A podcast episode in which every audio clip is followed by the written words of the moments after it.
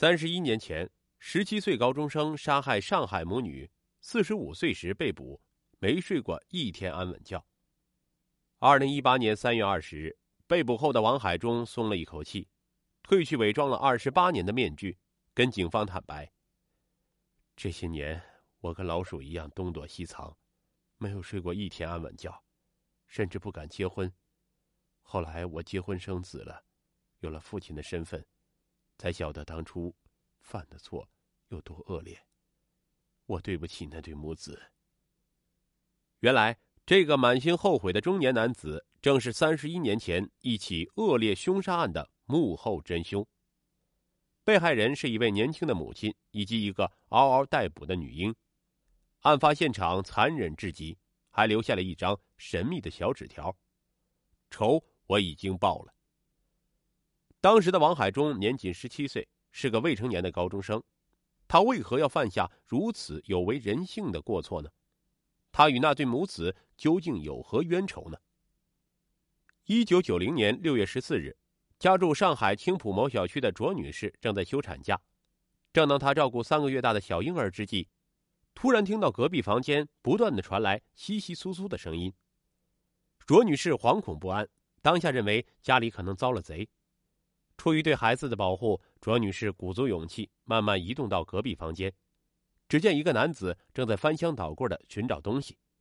卓女士下意识的大声喊叫：“有小偷！有小偷！来人呐！”被作为小偷的男子正是王海忠。他听到卓女士高声叫喊，心里慌得不行。他赶紧矢口否认：“我我不是小偷，你别叫了。”谁料卓女士根本没停下呼救。王海忠顿时大脑一片空白，他用力扯过卓女士，并用手紧紧捂住她的嘴。王海忠担心叫喊声会引起隔壁邻居的注意，那么自己就在劫难逃了。卓女士在王海忠的控制下，仍然不停挣扎，寻求一切逃生的办法。两人互相拉扯，推推搡搡，一路从卧室挪动到厨房。突然，卓女士抄起菜板上的菜刀，划了王海忠手臂一刀。年轻气盛的王海忠瞪大双眼，怒吼道：“你想杀我！”眼看鲜血喷涌而出，疼痛感直上心间。对于自己的保护，也出于眼前这位妇女的报复心理，王海忠当即抢过菜刀，与卓女士扭打厮杀起来。正在哺乳期的卓女士身体虚弱，怎么打得过身强力壮的王海忠呢？很快，卓女士就被王海忠胳膊紧紧盘住，渐渐的喘不过气来。没过几分钟，卓女士犹如泄了气的皮球一样，整个身体软了下来，再没有一丝反抗的迹象。王海忠被缉拿归案后，曾在法庭上演示自己将卓女士勒住的全过程，并淡淡的表示：“被我盘住没几分钟，她就不动了。”法官疾言厉色的询问：“什么叫不动？”王海忠一直缄口不言，默默的把头垂下来，直至法官一针见血的指出。你当时知道他已经死了吗？王海忠这才吞吞吐吐的答道：“是的，我料想他肯定死了。”感受到卓女士没有气息后，王海忠陷入前所未有的恐慌之中。然而，他的第一想法并非报警与投案自首，而是伪造案发现场。突然，王海忠脑海里浮现出曾经看过的小说中的一个情节，他匆匆忙忙四处搜寻。终于找到了一张尿布与一把笔。思虑片刻，王海忠瑟瑟发抖，写下了“仇我已经报了”。后来，王海忠回忆起案发当时，直白的阐述自己的心理：“我当时非常害怕被警察抓到，更害怕坐牢，所以就模仿了书中的情节，想用这个迷惑警察，让他们以为是仇杀，这样就可以把我的嫌疑排除。”伪造完纸条后。王海忠的内心逐渐平静下来，紧接着，王海忠用自己的外套淡定的擦拭四周的血迹，还将带血的菜刀拾起，准备带走。正当他准备潜逃之际，耳边突然响起一阵从卧室里传来的婴儿的啼哭声，王海忠又开始慌张起来，心想：刚收拾完一个，又来一个，万一邻居听到了咋办？我就要被抓了。王海忠已经完全失去了理智。他干脆一不做二不休，径直潜入卧室，将摇篮中的婴儿单手拎起，扔到窗边的大衣橱内。很快，婴儿不知道是哭的没力气，还是没法呼吸，哭声越来越小。王海忠这才松了一口气，连忙带着作案工具离开现场，打算逃之夭夭。王海忠的年龄不过十七岁，却拥有如此冷静的作案心理以及熟练的作案手法，实在是令人毛骨悚然。他究竟为何潜入卓女士的家中？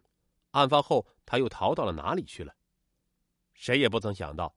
万恶的源头竟是一个平平无奇的小霸王游戏机。上个世纪九十年代，游戏机成为青少年学习之余的消遣，其中小霸王游戏机更是风靡整个未成年人群体。一九九零年，刚满十七岁的王海忠正是小霸王游戏机忠实的粉丝之一。当时，王海忠是上海青浦的一所技校的学生，在老师同学间的风评并不好。王海忠不仅不爱学习，成绩差，还喜欢打架，时常逃学。突然有一日，王海忠迷上了小霸王游戏机，从此一发不可收拾，沉溺其中不可自拔，因此酿成了一场无法挽回的悲剧。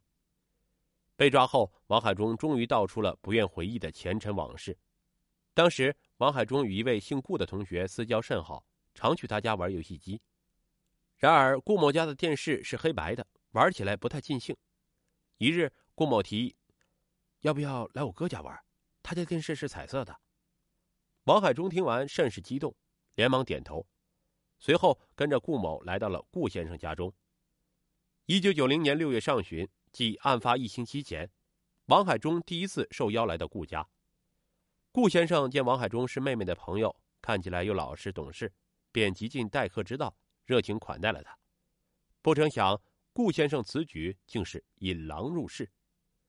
六月十四日上午，王海忠与两名同学相邀逃课去学校打桌球，谁料去的路上竟与教导主任撞了个满怀。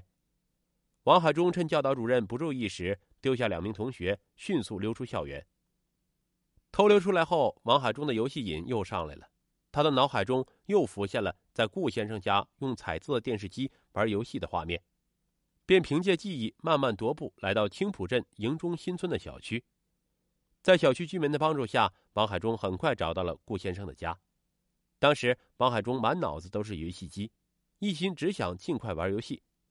看到顾家的门恰好虚掩着，王海忠便鬼使神差的偷偷潜入顾先生家。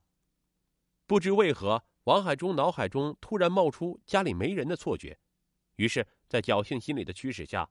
王海忠决定将游戏机偷走。正当他大肆搜寻游戏机之际，隔壁突然响起了女人的叫喊声。情急之下，王海忠害怕事情暴露被警察抓，又怕在同学面前抬不起头，在各种邪恶念头的夹杂下，王海忠铸成了终身大错。一九九零年六月十四日下午，顾先生办完事情回家，本想尽快见到心心念念的妻儿，不想。等待他的竟是家破人亡的悲剧。顾先生推门而入后，发现家里一片死寂。紧接着，顾先生又发现客厅有一滩血迹，心中一沉，失声惊叫起来。而后，他着急忙慌的沿着稀稀落落的血迹走到卫生间，发现妻子冰冷的躺在地上，早已失去了生命体征。顾先生下意识的抱起妻子，痛哭哀嚎，不愿意相信眼前发生的一切。很快，顾先生恢复理智，开始寻找三个月大的孩子。他的心中隐约有一种不祥的预感。然而，顾先生将卧室、厕所、厨房翻了个底朝天，愣是没见到孩子的踪影。顾先生几乎是疯掉了，急得捶胸顿足，大脑一片茫然。到底谁将妻子杀害？孩子究竟去哪儿了？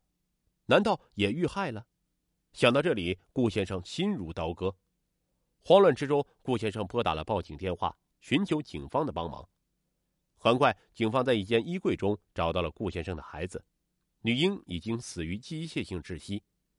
很显然，这是一起严重的入室杀人案件，凶手心思恶毒，手段残忍，连嗷嗷待哺的婴儿都不放过，可见心如蛇蝎。警方迅速成立专案小组，对此案展开一系列严密的调查，通过凶手留下线索。警方初步判定此案为仇杀。当警方询问“你想想，你夫妻二人有没有跟人结过仇？”顾先生一脸茫然。